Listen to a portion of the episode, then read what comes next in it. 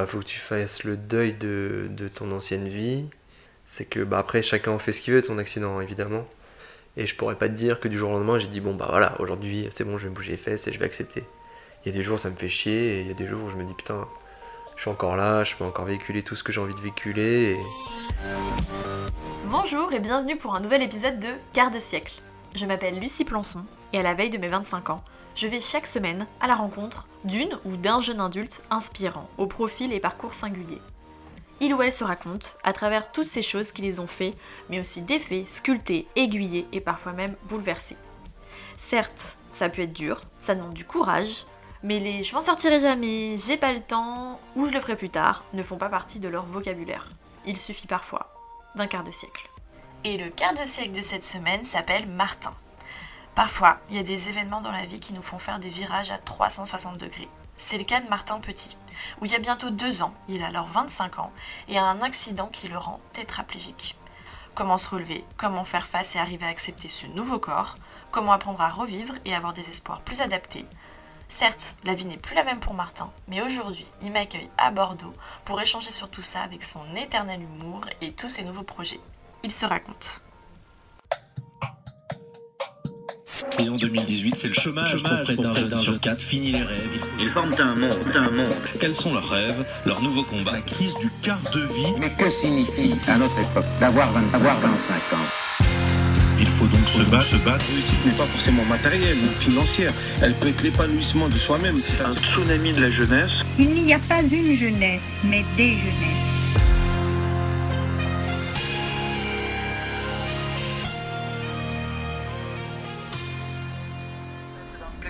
Notre train arrivera en gare de Bordeaux-Saint-Jean, son terminus.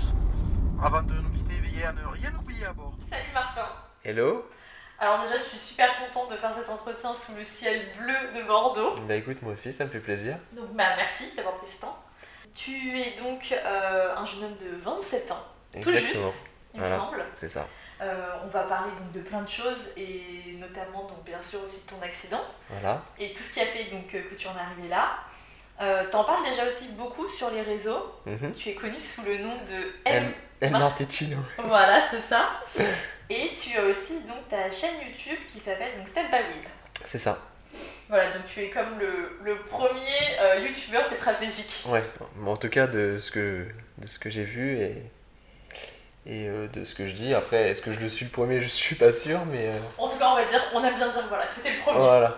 Euh, mais en tout cas, avant d'arriver donc euh, à forcément euh, ce que tu en es aujourd'hui, et puisque ça fait un an et demi maintenant Mhm. que ton accident est arrivé, euh, moi j'aimerais savoir que tu me parles de euh, qui était Martin euh, donc pendant bah, ce premier quart de siècle, puisque ça t'est arrivé, tu avais 25 ans. Ouais. Euh, C'est ça. quel genre de personne t'étais euh, Quel style Quel style de était personne Martin?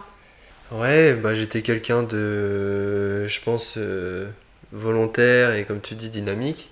J'ai commencé, on va dire, tard le sport. Enfin, tard. J'en ai toujours fait, mais disons que là où je m'y suis vraiment mis, c'était. J'avais 22 ans. Tu Et t'es mis à fond à ce moment-là. ouais, je me suis mis à fond. Bah, en fait, j'ai découvert euh, la salle de musculation. Donc au début, euh, forcément, on a un peu les a priori de la salle où, où on n'a pas forcément envie de se mélanger aux garçons qui en font déjà depuis quelques années et tu te dis ouais, t'es un peu ridicule à côté d'eux. Et en fait, non, pas du tout. C'est que j'ai commencé dans une salle de sport euh, à Tours qui s'appelle Sten où j'ai des très bons amis qui travaillent là-bas, donc on pourra leur faire un coucou à ce moment-là. Hello à eux. Voilà. Hello Anthony, Greg et compagnie.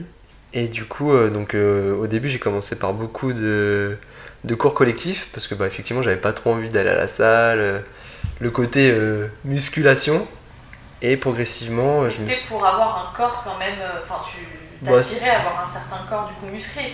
Ouais, et puis c'était une façon aussi de, bon, de faire quelque chose. Et euh, comment ça a trop débuté? Je sais que je me suis inscrit avec mon meilleur pote Anthony. Donc au début, on était à fond dedans, on allait à tous les cours, on faisait plein de cours et compagnie, donc c'était vraiment cool. Et puis après, ouais, t'aspires un petit peu à autre chose. Et ce qui est bien avec les cours collectifs, bah, c'est que t'apprends un peu euh, des mouvements de base de muscu. Et euh, bah, là, on a fait, on, on a, on a, on a pris l'initiative, voilà, de on a commencé comme tout le monde à regarder des tutos, euh, que ça soit pour n'importe quoi, donc là sur la musculation, etc. Et puis progressive- progressivement c'est venu. Et euh, bah, ça a été top parce qu'effectivement le sport, ça m'a permis d'avoir un cadre et d'avoir une certaine rigueur aussi, notamment euh, vis-à-vis de ma vie en général. Parce que bah, avant j'étais un électron libre. Et du coup là ce qui était cool, c'est que ce cadre-là et cette rigueur-là, je l'ai appliqué aussi aux études. Et du coup c'est ce qui m'a permis je pense de d'en arriver là parce qu'effectivement tu voulais parler du Martin d'avant, le Martin d'avant, euh, on va dire que au niveau des études c'était pas trop ça. On va dire que T'es ouais. pas forcément peut-être à fond dedans, quoi. Non, j'étais pas à fond dedans, c'est le moins qu'on puisse dire. J'étais plus là à jouer à la console euh, avec mon frère. Et euh, ouais, j'ai fait. Bah, j'ai. Comme tout le monde, j'étais au lycée, j'ai fait un, un, un bac économique et social. Sauf que c'était un peu compliqué, donc la seconde ça allait, première un peu moins bien, et terminale, euh, bah, la terminale je l'ai repiqué, tu vois. Parce qu'effectivement, les deux ou trois derniers mois des, de, de mon lycée, euh, je passais mon temps à jouer à la console sur Halo 3. Ah, il fallait choisir. Et je me couchais tard, j'allais plus en cours, enfin c'était un peu n'importe quoi. En gros, donc j'ai repiqué, et tu vois, genre le bac, on va dire, euh, quand j'ai repiqué, en gros, je l'ai Ouais. repassé en, au rattrapage, parce que j'avais eu, bon, je sais plus la note, enfin bref, et en gros, je m'étais retrouvé au rattrapage, donc la deuxième année, donc c'est dire à quel point les études c'était pas vraiment fait pour moi. Mais bon, j'ai fini par obtenir mon bac, j'ai pu me prendre, voilà, j'ai eu mon bac à 19 ans, donc j'ai pu me prendre un petit appartement, je travaillais à McDo, et en fait, à la base, je faisais un- une, une licence euh, en première année d'AES.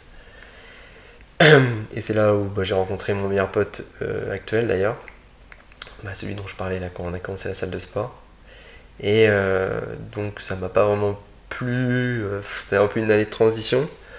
Derrière, j'ai fait un, j'ai voulu reprendre un BTS en alternance. J'avais besoin de financièrement bah, avoir mon indépendance et pouvoir me payer des études. J'avais trouvé une alternance. Sauf que j'ai fait un mois de porte-à-porte où je vendais euh, de l'isolation. Donc clairement, ça me compliqué, ouais. Ouais, ouais, et puis ça me plaisait pas vraiment, en tout cas, cette méthode de vente-là. Et euh, du coup, bah, j'ai arrêté. Donc là, je me suis retrouvé un peu, euh, bah, un peu dans la merde où en gros, bah, j'avais mon appart, mais il fallait que je paye mes factures. Donc euh, j'ai fait des petits boulots euh, d'intérim, euh, machin, machin. Je me suis même retrouvé pendant un mois ou deux où genre, je galérais à payer mon loyer, mais vraiment galéré au, point où je fumais à l'époque, où j'avais dû. j'avais dû même, je crois, arrêter, de fumer parce que ça me coûtait trop cher un paquet de cigarettes. Et en fait, bah, cette année-là, mon père avait un centre équestre.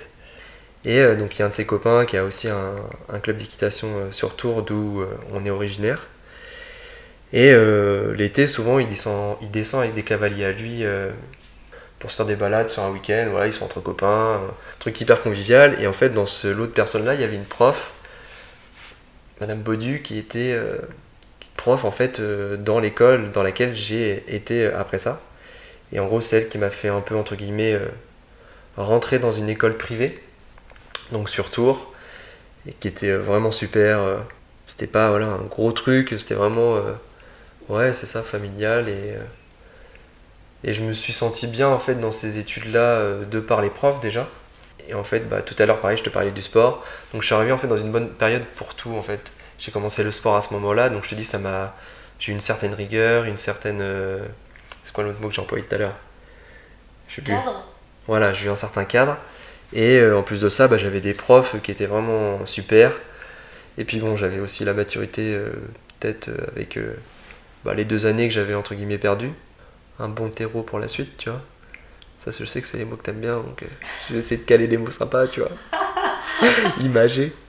Non, ouais, non, non, et du coup, bah voilà, et après, donc j'ai fait une licence RDC, donc dans une école pareil sur Tours, pareil, alternance chez Darty. Très bonne école, hein, parce que Darty m'a appris beaucoup, beaucoup, beaucoup de choses sur euh, bah, comment travailler, sur moi-même et sur, euh, bah, la volonté d'atteindre des objectifs, parce que bah, j'étais commercial, donc... euh, Et, et puis après, bon, bah, la suite, c'était que la grande distrib, c'était bien, que je me voyais pas là-dedans, que du coup, je voyais que j'avais beaucoup d'affinités avec le sport, et que de base, je voulais travailler, voilà, dans... Enfin, quelque chose en tout cas lié autour du sport. J'avais mon ex de l'époque qui était euh, sur Nice, enfin à côté de Nice. Et euh, bah, pour la rejoindre, je regardais un petit peu ce qui se faisait là-bas. Et euh, j'ai vu qu'il y avait un master qui me plaisait, et du coup, bah, j'ai passé les concours du. Enfin, le score IAE. Et là, figure-toi que le score que j'ai eu n'était apparemment pas suffisant parce qu'il m'avait refusé à Nice en master 1, donc en management du sport, parce que voilà, je me dirigeais, comme je te dis, dans un truc un peu plus sportif. Et au final, euh, bah, j'avais déjà correspondu avec le responsable du master plusieurs fois. Enfin, quand, j'ai eu en fait le refus, je lui ai envoyé un mail ou je sais plus comment j'ai réussi à le contacter. Et je lui dit que je comprenais pas, que j'avais un bon score, etc. Et en fait, euh, je l'ai eu pendant, je sais plus, 30 minutes, 40 minutes, alors que je me souviens, j'étais au travail, je m'étais mis dans la salle de pause. Bah, c'était un peu mon avenir qui était en jeu, tu vois. Donc, euh, et bah, je l'ai eu au téléphone, il me dit bon, faudrait qu'on se rencontre. Il m'avait reproché en fait qu'à la base, mon, mon profil, en gros, j'avais pas travaillé dans quelque chose en lien avec le sport. Et c'est là où je lui ai expliqué que bah peut-être, mais qu'en gros, euh, moi j'avais pris un peu ce qui venait à moi, que c'était compliqué euh, pour moi d'avoir repris mes études, qu'il fallait que je trouve une alternance, que l'alternance qui s'était offerte à moi c'était Darty, que bah, j'avais pas le choix en fait, je devais. euh, Oui, parce qu'à chaque fois, on nous demande en fait, ah bah, il faut de l'expérience dans telle chose, Ouais. mais on nous veut pas dans.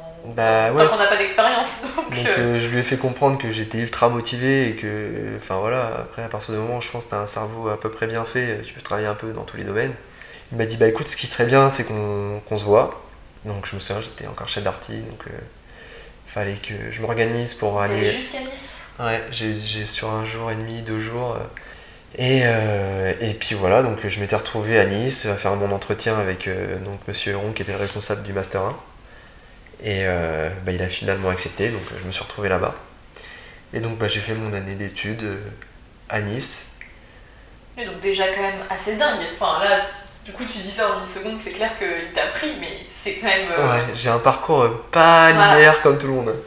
Mais ce qui, ce qui au final euh, reflète beaucoup de parcours aussi. Hein. Il y a beaucoup de gens qui passent par euh, différentes étapes. euh, Mhm. Et toi, bah, tu t'es battu aussi, je pense, pour euh, la preuve. T'es allé jusqu'à là-bas aussi pour lui prouver que t'en étais capable. Ouais, ouais, pour me prouver à moi-même, et puis j'avais envie d'a- d'avancer, et, et puis d'a- d'aller là où j'avais envie, donc je me suis donné ouais, les moyens. Donc à ce moment-là, t'es donc en management de sport. Ouais. Et euh, c'est quoi donc tes envies? Euh, T'as envie d'évoluer, comme tu dis, dans le sport, mais euh, idéalement... euh, Bon, idéalement, en fait, j'avais trouvé. Enfin, j'avais trouvé. Disons que j'aurais aimé travailler dans une. Il y avait une salle de sport sur la côte d'Azur. Mais ouais, j'aurais bien aimé travailler, en tout cas, dans le marketing, tu vois, ou la com, dans, pour une boîte bah, qui a des salles de sport, dans, le genre, tu vois. Parce que moi, j'aspirais à pas mal de choses, à la photo, à la vidéo. Je me voyais bien travailler là-dedans, et, euh, et puis bah, ça s'est pas passé comme prévu. Voilà, parce qu'en tout cas, euh, donc c'est à la fin de ta première année de master, c'est les vacances, il fait beau, il fait chaud, Ouais, et, euh, et il y a vacances, ce ouais. fameux, euh, donc le 21 août ouais, 2017. exactement. Alors, t'en parleras mieux que moi. Ouais, j'en parlerai mieux que toi, c'est sûr. Mais non, en plus, trop bien, c'était les vacances trop stylées dans le sens où je crois que j'avais un mois et demi, deux mois de vacances, enfin le truc. Euh, après avoir fait trois ans d'alternance ou puis des années de galère, machin, euh, sur la côte d'Azur. Après donc- tout ça, quoi, après tout ce que tu viens de dire. Bah ouais, et puis c'était pas dégueu comme cadre, donc, euh, donc ouais, je me suis dit, bon, ça va être top, je vais pouvoir profiter, je vais pouvoir euh, profiter un peu voilà, de tout ça, euh, d'aller voir mon père euh, dans les Landes, ma mère sur tour, enfin tu sais, vraiment un peu vadrouiller. Et voilà, et effectivement, bah, le fin août, donc juste avant de partir en Espagne, justement, euh, avec mes meilleurs potes, bah, j'ai eu un accident tout bête où, en gros, euh, j'ai été voir des copains euh, à la plage, un couple d'amis, parce que j'avais besoin de me changer les idées à ce moment-là, et, euh, effectivement, fin de journée, il faisait, bah, l'été, quoi, à Osgore, il faisait beau, il faisait chaud, et, et là, en fait, bah, il faisait grave chaud. Je me dis, bon, les gars, vas-y, je vais me baquer une dernière fois. Je sais pas, il devait être 17h30, 18h. Et euh, bah, je commence à trottiner le long de la mer. Et là, en fait, je plonge.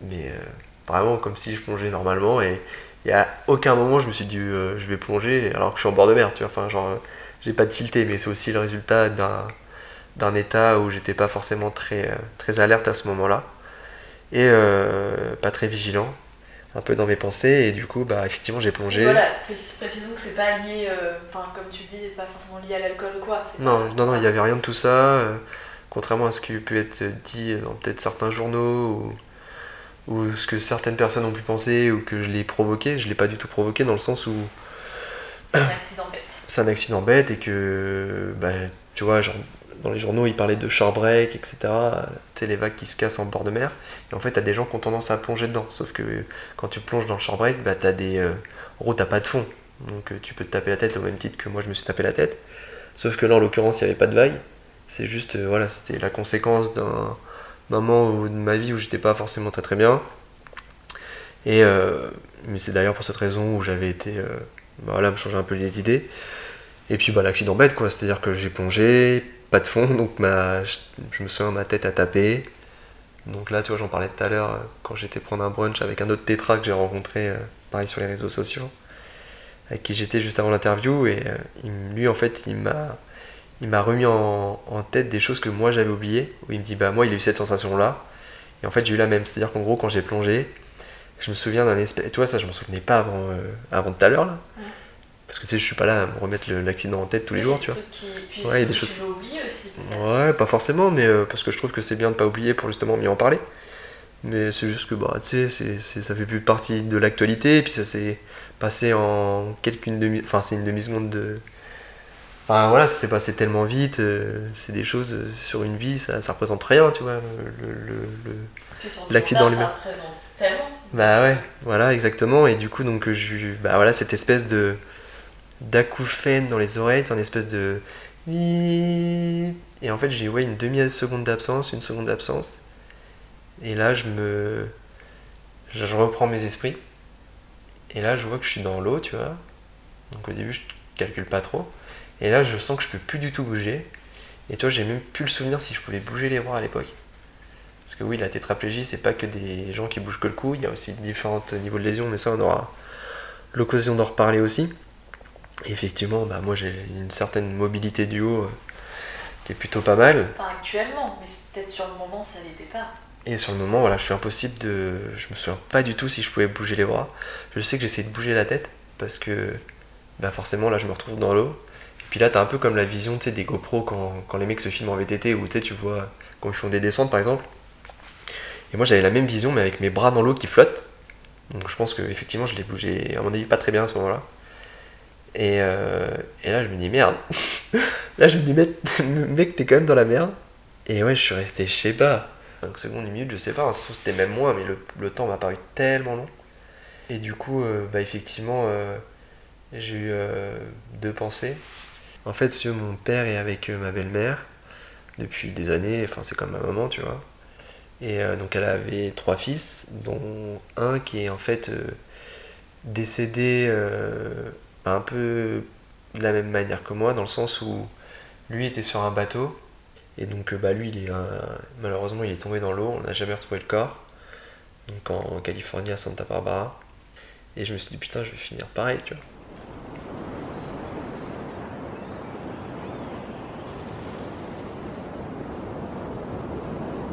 Bah, en fait, ouais, c'est le premier truc qui m'est venu. Et puis après, l'autre, euh, deuxième truc, c'est.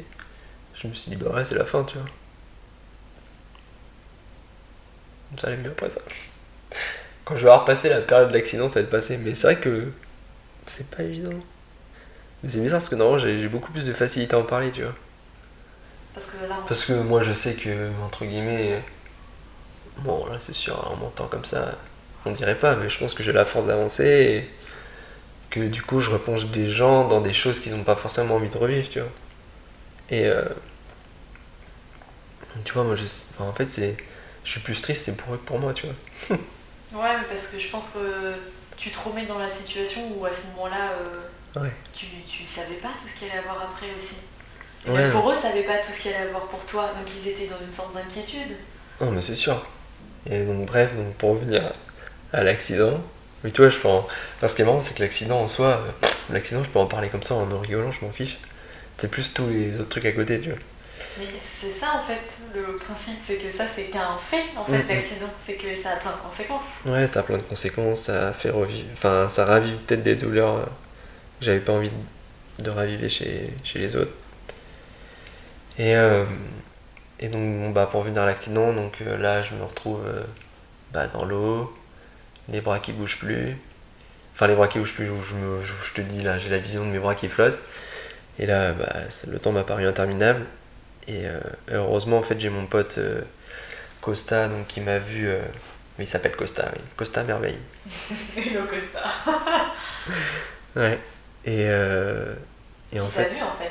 en Bah, et je pense que- bah, en fait, de ce qu'il m'a raconté, c'est trop rigolo parce qu'en gros, il était avec sa copine sur. donc avec Sharon, donc pareil, coucou Sharon. Et ils C'est étaient. dédicace à tout le monde. Ah bah, je vais en avoir des dédicaces, hein, parce qu'il y a eu du monde. hein. Mais euh, non, du coup, euh, ouais, ils étaient sur la serviette et je sais plus, je crois que Sharon a dit à Costa, elle lui dit ouais, Martin il fait quoi Non, non, non, c'est l'inverse, c'est Costa qui dit à Sharon, ouais, Martin il fait quoi dans l'eau Euh, C'est bizarre et tout. Et, Sharon elle lui dit, euh, bah rien, tu sais, il doit faire un peu comme les surfeurs, euh, parce que les deux sont surfeurs. Et tu sais, genre, souvent les surfeurs ils se mettent dans l'eau et puis ils se laissent un peu flotter. Et, euh, et elle en fait a pensé que je faisais ça. Et lui, je pense qu'il a, ben, lui, un bon réflexe, c'est qu'il a il a vu, à qu'il y a un truc qui allait pas. Et donc là, heureusement, à un moment, j'arrive à sortir la tête. Je commence à faire. euh, je voulais sortir le mot le plus rapide pour qu'on m'entende, donc c'était help à ce moment-là. Donc je fais help, help, et là, ploup, je me retrouve la tête dans l'eau, je me retrouve à boire la tasse encore, encore et encore. Et euh, parce que, effectivement, je commençais à me noyer. Bah, il me sort de l'eau. Et là, le premier truc que je lui dis, euh, bah, j'ai pas pu lui dire parce qu'au même moment, t'as une vague qui arrive, je me la prends dans la gueule, je me souviens. Du coup, il me ressort et je dis, ouais, je, je sens plus mes jambes, je sens plus mes jambes et tout. Et là, je sais plus, il me dit, arrête, t'inquiète, ça va aller. Et en gros, il m'allonge sur la plage. Là, au même moment, t'as un, médecin qui s'appelle Pierre. Bonjour Pierre, dédicace. Bonjour Pierre. Et en fait, c'était un médecin qui était. euh, et euh, Qui pose un diagnostic en fait. en fait, il pose le diagnostic tout de suite. Il me dit, euh, là, je te pince ou je te, ou je te touche. Et en fait, bah, moi, je, je faisais pas la distinction. Et euh, donc, euh, bon, ça, pareil, on aura l'occasion d'en reparler. Mais moi, j'ai encore la sensation, même maintenant, et je l'avais euh, le jour de l'accident. Parce que tu as différentes formes de, de lésions à la moelle épinière. Tu peux être complet ou incomplet. Donc, complet, tu plus de sensation, plus de moteur. Et moi, euh, je suis incomplet. Donc, j'ai encore la sensation, j'ai eu des légères récupérations. Et donc, du coup, j'avais la sensation à ce moment-là. Donc, il me fait le diagnostic. Et je pense qu'il a compris que c'était grave. Et au début, même je me souviens, il m'avait dit un truc du genre Ouais, des fois ça peut être le choc, ça peut revenir. Et, euh, et moi, je pensais que ça allait revenir et tout. Et en fait, c'était hyper compliqué. Et là, bah, là c'est là où, là où ça commence à être le bordel. Parce que là, en À gros, je, partir de là, tout va très vite aussi. Ouais, là tout a été très très vite. Là j'ai un. J'ai euh, bah, tous les secours qui arrivent, etc. Un hélico qui atterrit sur la plage euh, pour me transporter. Je me souviens, ils me mettent une bâche sur la gueule, je me prenais tout le sable. Parce que forcément, les hélices, euh, quand t'es près du sable, bah voilà, ça dégage un peu le sable de partout. Donc, euh, donc bah, je me prends tout ça. Tout le monde s'occupe de moi. j'ai mon pote et sa copine qui sont là. Du coup, bah, je suis héliporté à, à Bayonne. Donc eux, ils préviennent mes parents, tout ça, tout ça. Et là, bah, en fait, je me souviens de tout, sauf... euh, je, je me souviens jusqu'à temps d'être monté dans le... dans l'hélico. Et encore, dans l'hélico, euh, je me souviens juste avoir dit à l'urgentiste, c'était une nana, je me souviens. Et euh, il faisait grand ciel bleu, j'avais le soleil dans la gueule. C'était bien relou. Ils auraient pu me mettre des lunettes de soleil, ces enfoirés. Tu te rappelles de détails quand même? Non, non, je rigole. Mais non, après, oui, l'urgentiste, et là, je me souviens qu'il commence à péter un cap parce que, bah, effectivement, je bougeais plus rien. Et là, je dis à l'urgentiste, je dis, ouais, non, je veux pas finir tétraplégique, je veux pas finir tétraplégique. Tu étais conscient en fait Ouais, de ce qui t'est arrivé là. J'étais conscient, et là, j'ai commencé à péter un plomb. Et après, je me souviens d'être euh, atterri, et après, c'est un peu. Après, j'ai encore j'ai, des images, mais c'est des flashs, tu vois. J'ai des images, et après, je me souviens vite fait, euh, bah, quand ils me font un espèce. Enfin, c'était un IRM, c'était pas un espèce, c'était un IRM. Le bruit est assez. Ouais, euh, le bruit était hyper assourdissant. Je sais que j'ai fait une. Comment on appelle ça? Une bradycardie, je crois. Donc mon cœur il commençait à descendre de ouf. Donc là ils ont commencé à me balancer des trucs à mon avis euh, plutôt cool dans le corps. Et euh, du coup, ouais, je, je sais que j'ai des flashs où, où je me vois dans l'IRM avec le papa papa pam de l'IRM, toi c'est un bruit hyper assourdissant. Donc je me retrouve là-dedans, c'est un peu. euh, Faut pas être claustro là-dedans.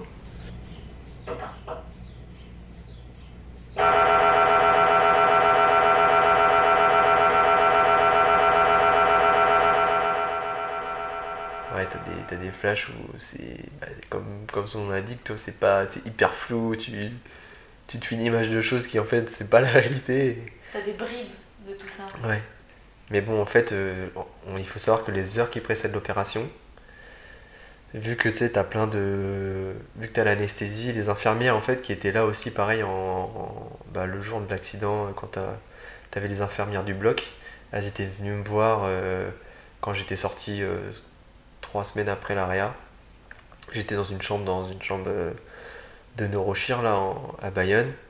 elle m'avait expliqué ça qu'en gros les heures qui précèdent le enfin L'opération vu que t'es anesthésié etc bah souvent tu, tu, tu te souviens pas trop et donc euh, bah je me souvenais plus de grand chose quoi Mais du coup, tu te réveilles ouais et là, c'est quoi en fait les bah disons que qui traversent en fait Ouais, c'est un peu. C'est un peu. Pareil, tu te réveilles pas comme ça du direct. Et je pourrais même pas te dire exactement à quel moment je me suis réveillé, tu vois. Je sais que. bah après, c'est un peu ce que, les... ce, que... ce que tout le monde m'a raconté, ce que ma mère, ma belle-mère était venue. Et. euh, Et euh, bah, même Costa euh, et Sharon, ils étaient venus dans la chambre. Et je m'en souviens pas, tu vois. Et je me souviens aussi que j'avais une ce que je te disais tout à l'heure, j'avais une, une peluche euh, qui était chez moi. euh, et, euh, et là, je la vois dans le lit, et puis je sais pas, j'ai dû me rendormir, et puis tu sais, après, t'es un peu dans. T'es t'es dans une espèce de. Ouais, T'hallucines un peu? Pas d'hallucination, mais dans un truc de, un peu somatique, tu vois, où t'es complètement. euh, Ouais, tu sais pas ce qui est le vrai du faux, tu vois. Genre, euh, t'as pas trop encore conscience de ce qui t'arrive. Parce que j'ai quand même mis, ouais, 2-3 jours à émerger. De tout ce qui m'avait injecté, de bah, le post-opération. Et, euh, et en fait, ouais, il y avait des trucs où je dis, mais qu'est-ce que ça rentre dans mon lit, ça? C'est censé être là-bas. Je dis, qu'est-ce que ça fout ici? Donc je me suis pas vraiment réveillé, tu sais, à proprement parler, euh, voilà, d'un coup. Ça a été un peu- moins, ça a été un peu progressif. Par contre, ouais, je me souviens le là où j'ai commencé à prendre conscience, où t'as. euh, bah, effectivement, je bougeais plus. c'est ça en fait, à partir du moment où t'as compris vraiment ce qui t'est arrivé. Parce qu'autant peut-être te réveiller, c'était pas ce mot-là, mais euh, En fait, euh, je pense que j'aurais dû l'écrire à ce moment-là, parce que je- c'est vrai que se replonger dans les trucs où ça fait un an et demi, et euh, toi, c'est ça qui est bien d'en parler, c'est se remettre un peu dedans, mais j'ai pas vraiment de. Ouais, de. Enfin, du moins, en tout cas, ça t'a pas fait un électrochoc. Parce que sinon, ça, ça t'aurait marqué comme certains détails qui te marquent aussi. Non, parce que enfin, tu, tu prends conscience progressivement de ce qui t'arrive. Après, je savais que voilà, j'étais paralysé, euh, je savais pas comment, encore comment réagir au truc. Et je me souviens qu'en fait, euh, bah, le- ce qui me faisait plus mal, physiquement en tout cas à ce moment-là, bah, c'est ce que je quand je t'avais vu au téléphone, c'est que j'étais intubé. Donc, euh, intubation, ça. T'as un ballonnet dans la gorge qui t'écrase les, cordes vocales, tu peux pas avaler, donc t'es intubé euh, bah, avec une machine pour, qui te fait respirer euh, artificiellement. T'as une sonde gastrique donc tu manges pas, t'as une sonde pareil pour boire, enfin entre guillemets boire, mais tu bois pas, enfin genre c'est le truc vraiment. T'es piqué de tous les côtés, quoi. bah déjà t'as ça, t'as ça et effectivement t'avais tout l'à côté où bah t'es bon, branché de partout quoi. Genre euh, tes veines, euh, enfin genre t'as des cathéters partout, t'es branché de partout, ils, ils analysent. euh, Enfin si, c'est pas qu'ils analysent mais ils suivent tes constantes, ce qu'ils appellent les constantes, donc ton cœur, tout ce qui est souffle, enfin tout ce qui est oxygénation, etc. Enfin je sais même plus trop exactement ce qu'il en était. Faudrait que je refasse un petit stage en réanimation pour, euh, pour me remettre dedans, tu vois. Et du coup, donc, euh, par contre, ce que je me souviens, c'est la première fois où le. C'était une interne, une médecin, je sais plus comment ça s'appelait, sinon on leur aurait fait une dédicace aussi. Enfin bref, je me souviens plus exactement. Et au final, bah effectivement, euh, elle vient me voir, elle me dit bah là. Puis là, m'annonce qu'en gros, je suis tétraplégique, nanana. Et ça, je m'en souviens, ça, ça m'a marqué. Et je me souviens que le premier truc que je lui ai dit, donc euh, pareil, c'est pas le genre de truc qui va faire plaisir aux, à mes gens proches, tu vois, mais le premier truc qui m'est venu à l'esprit, c'est. Enfin, qui m'est venu à l'esprit et que j'ai dit comme phrase, c'est euh, euthanasiez-moi, tu vois. Parce que je me voyais pas vivre. Et tu rigolais pas? euh, à ce moment-là, pas trop, non. et puis, ouais, et puis la douleur, enfin, franchement, toi-même la décrire, je pense que c'est pas. des- Enfin, c'est pas. Tu peux pas la décrire et. Et même. euh, Enfin, tu vois, même en y repensant, je, peux, je pense que je peux même pas la revivre intellectuellement, tu vois, dans le sens où. C'est vraiment un truc. euh, physiquement, tu prends trop cher, euh, puis c'est hyper. euh, c'est hyper bizarre qu'une machine te fasse respirer, c'est pas naturel, c'est elle qui gonfle tes poumons, c'est elle qui te fait extuber, enfin. Enfin, c'est elle qui te fait expirer, pardon. Et du coup, c'est pas du tout naturel, c'est hyper perturbant. Pareil, tu vois, j'avais. J'arrivais pas à dormir. Parce que je me dis, ouais, si je m'endors, est-ce que je vais me réveiller, tu vois? Enfin, c'est des trucs un peu. Puis t'es faible, enfin, Ouais. tu perds des kilos, tu, enfin, je suppose, puisque t'es sous-alimenté, enfin, t'es alimenté, mais il y a un Ouais, côté où bah, t'es très que- faible. Bah ouais, j'étais hyper sportive, donc en plus l'été, euh, j'avais bien préparé ma shape de l'été, tu vois. Et effectivement, bah, je faisais euh, je fais 1m80 pour 75 kg, 76 kg à l'époque où, bah, voilà, très muscu, euh, donc forcément, euh, Ça voilà, pèse. voilà, pèse dans le game. Non, mais tu vois, j'étais très athlétique. euh, Oui, forcément. et là, ouais, en trois semaines de temps, alité comme ça, sans bouger, et puis bah, effectivement euh, nourri avec ces choses-là, bah, j'ai perdu 10 kilos en trois semaines, quoi. Donc c'était euh, c'était énorme, quoi. Je faisais 66 kilos, enfin j'ai tout perdu, quoi. Donc, commence en fait, euh, voilà, enfin, c'est Commence. arrivé, tu comprends ce qui t'arrive. Mm, mm. Comment tu, tu, tu fais là, à ce moment-là? Comment je fais Bah écoute, euh, Enfin, qui- quelles sont les étapes du moins euh, à, à franchir Puisque on- je suppose que tu après vas dans un centre. ouais, de- ça c'est un peu après, mais après, ouais, t'as eu toute la période de réanimation. Donc déjà, où la première étape, c'était d'être extubé. Et là, euh, bah pareil, quand ils te retirent le tube... Ah par contre, parce que le truc c'est que je pouvais pas parler, tu vois. Pendant 11 jours, j'ai pas pu parler parce que mes cordes vocales étaient écrasées, donc euh, je parlais comme ça et tout, tu vois. Et encore, là on dirait que c'est bien, mais enfin vraiment on m'entendait quasiment pas, c'était limite on devait euh, lire sur mes lèvres, tu vois. Et donc t'avais Anne-Laure et Amandine, donc euh, coucou Anne-Laure et Amandine, Coucou. surtout Anne-Laure, qui était la traductrice officielle pour ma mère, parce que elle arrivait à lire sur mes lèvres. Et tu sais, en fait, vu que je fatiguais énormément, parce qu'en fait, quand t'es en réanimation, t'as droit à deux heures de visite par jour. Et en fait, le truc, c'est que j'étais hyper fatigué, parce que je dormais pas, en fait. Je dormais pas et j'attendais ce moment avec impatience, mais à la, à la fois, je fatiguais hyper vite, parce que bah, t'as tous mes potes euh, qui ont défilé euh, à ce moment-là pour venir me voir. Et puis c'est même moi, tu vois, quand, quand eux m'en parlent maintenant, ou c'est moi qui les mettais à l'aise, tu vois, je leur faisais un sourire, ou... Enfin, Oui, parce que tu pouvais pas parler, comme tu dis. Donc, non, je pouvais pas parler. hein. Et après, euh, donc je suis resté. euh, bah, J'attendais une place qui se libère dans le service à l'étage. Parce qu'en réanimation, une fois que j'ai été extubé, bon, je suis resté. euh, en gros, tu restes quelques jours et puis après, tu peux voilà, reprendre le cours de ta vie, entre guillemets, tu vois. Parce que bon, ça, c'est vraiment le truc à passer le plus difficile, en tout cas, à ce moment-là, physiquement. Et euh, merde, qu'est-ce que je voulais dire? Bah, du coup, tu te détubé, enfin, je peux Voilà, extubé. Extubé. Donc là, grand moment, euh, ça c'est un des meilleurs moments de toute ma vie. À la fois, c'est genre c'est horrible parce que ça fait trop mal. Et euh, mais à la fois, genre c'est une délivrance parce que là, tu peux respirer normalement. Et là, genre, je peux dire, t'en prends plein les poumons, tu vois, genre. euh, tu dis putain, c'est qu'est-ce que c'est bon de respirer? Comme si tu renaissais en fait. Ah ouais, c'est exactement ça. Et là, par contre, là, c'est le Martin euh, un peu joyeux et, et fanfaron qui, Qui ressurgit. qui ressurgit exactement chercher le mot. Et là, j'ai pas arrêté de raconter des conneries, mais tout le temps, tout le temps, tout le temps, tout le temps. Et en fait, bah, c'était assez rigolo parce que la réanimation, c'est vrai que c'est un service qui est hyper particulier, qui est hyper difficile. Et bah, j'étais un des seuls euh, à ce moment-là, bah, voilà, qui était entre guillemets sorti, euh, d'affaires.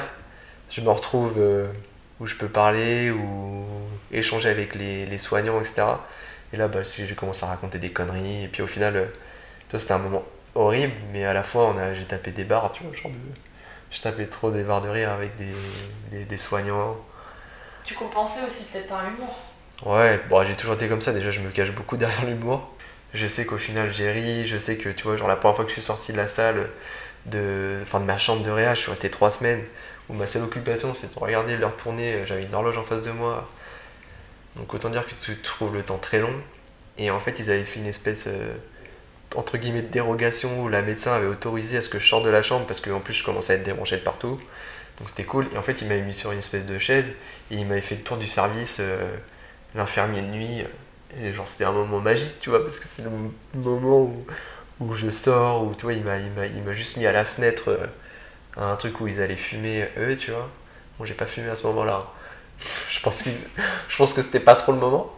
Mais euh, Oui, mais t'avais pas pris, on va dire, l'air depuis des ah, semaines, bah, quoi. depuis trois semaines, depuis trois semaines, j'étais dans la même pièce. Trois semaines dans une même pièce à regarder l'heure, je me dis, tu te fais un peu chier, tu vois. Et voilà, et puis après, bah, ils sont suivis effectivement que j'étais dans un centre de rééducation temporairement à Cambo-les-Bains. T'es resté combien de temps en tout là-bas? Euh, en- à l'hôpital Hôpital ou centre euh, Centre, enfin, juste avoir une idée de combien de temps à peu près. euh, Bah, J'ai fait trois, enfin j'ai fait un mois à l'hôpital, j'ai fait deux mois à Cambo-les-Bains, et après en fait j'ai été, j'ai été dans un autre centre, donc à Bruges à côté de Bordeaux, donc pas en Belgique, hein, où je suis resté 8 ou 9 mois, enfin bref, ouais 8, mois à Gassy, pardon. Et du coup, ouais, ça a fait à peu près 11 mois en tout avec l'accident. Ok, Avant de sortir, d'avoir. euh, ok. Parce que quand tu arrives donc, euh, ou du moins quand c'est fini en tout cas ce stade d'hospitalisation, euh, est-ce que toi, euh, je- en plus il y a d'autres histoires, hein, un peu moi je pense direct aussi à Grand Corps Malade, enfin des histoires Ouais. très connues. mhm. Est-ce que toi, forcément, euh, on te met dans une certaine optique, euh, est-ce que vous allez peut-être au marché, Martin Comment en fait euh, Alors, il s'est passé que bah, déjà très vite, donc j'ai le neuro, neuroéducateur de Cambo-les-Bains qui s'appelle Monsieur Béguet. Bonjour Monsieur Béguet. Et euh, donc effectivement, euh, qui était un peu le référent sur la région euh, quand tu avais un accident de ce type-là. Et en gros, donc il est venu me voir et en gros, bah, c'est là où j'ai commencé à apprendre un peu tout par rapport à la pathologie. Où en fait, bah, selon son niveau de lésion, on peut bouger tel ou tel truc. Et en fait, lui, il me faisait bouger ça et en gros, ça correspondait à tel niveau de lésion. Et euh, Oui, parce que c'est. Et en euh, gros, bah, parce que c'est- ça, tu l'expliques très bien aussi dans une de tes vidéos que bah, j'invite tout le monde à aller voir. Mm. Mais euh, toi, on t'a souvent critiqué et dit qu'en fait, tu n'étais pas tétraplégique. critiquer, je sais pas, c'est Enfin, surtout. on t'a. Sur... On t'a... Ouais, c'est surtout de l'ignorance en fait. Et que bah, maintenant, au lieu de m'expliquer, euh, on va dire individuellement, quand les gens ils disent que je le suis pas, j'ai fait une vidéo, j'ai un lien, je leur colle, et puis c'était même avec ça, tu vois. Et puis s'ils sont curieux, bah tant mieux, et s'ils le font pas, bah ils sont bêtes, et puis ils le resteront, et, et puis ça changera pas la face du monde. hein. Mais euh, non, et effectivement, euh, bah, tu parlais de grand corps malade, récupération, tout ça. Au début, en fait, tu peux vraiment pas te prononcer, donc c'est pour ça qu'une personne à qui ça arrive, bah faut pas lâcher les bras dans le sens où tout le monde est différent, tout le monde récupère différemment. Ça prendra énormément de temps, mais au début tu peux pas te prononcer. Donc euh, le choc est tel qu'effectivement euh, t'as pas envie d'accepter ça, mais au final euh, tu l'acceptes par le, le temps et, et surtout bah voilà, t'as pas le choix. Et effectivement, bah tu vois, genre euh, les histoires euh, qui font un peu rêver, comme celle de Grand Corps Malade dès que j'ai eu mon accident, le premier truc que j'ai fait, euh, j'ai eu son livre dans les mains et, genre j'ai lu le livre en un jour ou deux parce que en fait tu cherches tellement de réponses à ce qui t'arrive et tu te dis, enfin moi je sais qu'au début j'étais hyper déter, hein, je me suis dit, euh, je dis moi je suis déterminé comme dans le sport, je vais récupérer et, ça sera pas autrement. Et, au final bon c'est un peu plus compliqué que ça et surtout que moi j'ai pas eu de récupération euh, vraiment, j'ai eu de la récup mais je peux pas appeler ça de la récup. hein c'est du bonus, c'est bien, tu vois, tant mieux, j'ai des petites contractions à droite à gauche, mais ça me sert pas. Et ça, c'est un des trucs les plus durs, c'est qu'effectivement, bah, au début, tu te persuades que tu vas récupérer. Pendant 4 mois à peu près, tu En te- 4-5 mois, où je me, t'espères. je me persuade que je vais récupérer, puis j'ai des trucs qui se contractent, donc je me dis, c'est pas possible. Je dis, pourquoi j'arrive à bouger mon doigt de pied, et genre, euh, ça, va, ça va revenir, tu vois, c'est sûr. Et en fait, bah, à cette période-là, et puis c'est une période, bon, voilà, les fêtes, les machins, mon anniversaire, enfin, vraiment une période très délicate. Donc là, tu te replonges dans des pensées un peu pas cool. Ouais, tu, Tu en question peut-être aussi.